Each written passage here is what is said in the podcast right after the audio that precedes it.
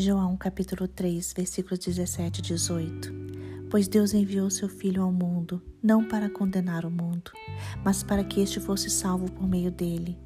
Quem nele crê não é condenado, mas quem não crê já está condenado, por não crer no nome do Filho unigênito de Deus. Irmãos, Jesus Cristo disse a Nicodemos: Ninguém pode ver o reino de Deus se não nascer de novo. Jesus usou a expressão novo nascimento para significar um novo começo de vida.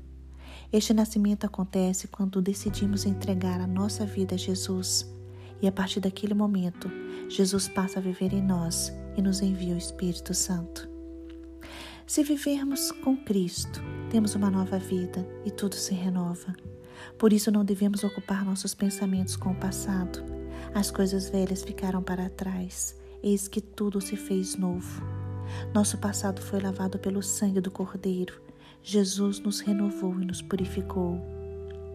A partir do nosso novo nascimento, nos tornamos verdadeiros filhos do Senhor, porque a todos quanto o receberam, deu-lhes o poder de serem feitos filhos de Deus, a saber, aos que creem no seu nome.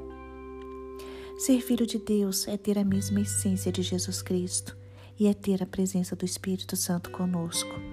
Agora Cristo vive em cada um de nós. A presença de Jesus em nós é a nossa energia, é a energia que move a vida de todo cristão. Jesus Cristo disse em João capítulo 14, versículo 23: Se alguém me ama, guardará a minha palavra, e o meu Pai o amará, e viremos para ele e faremos nele morada.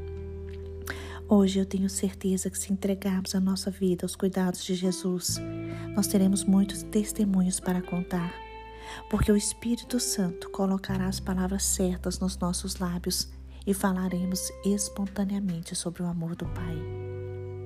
Depois que recebemos a nova vida, precisamos continuar a crescer na palavra, na oração e na comunhão com o Pai. Esta é a obra da santificação, sem a qual ninguém verá o Senhor.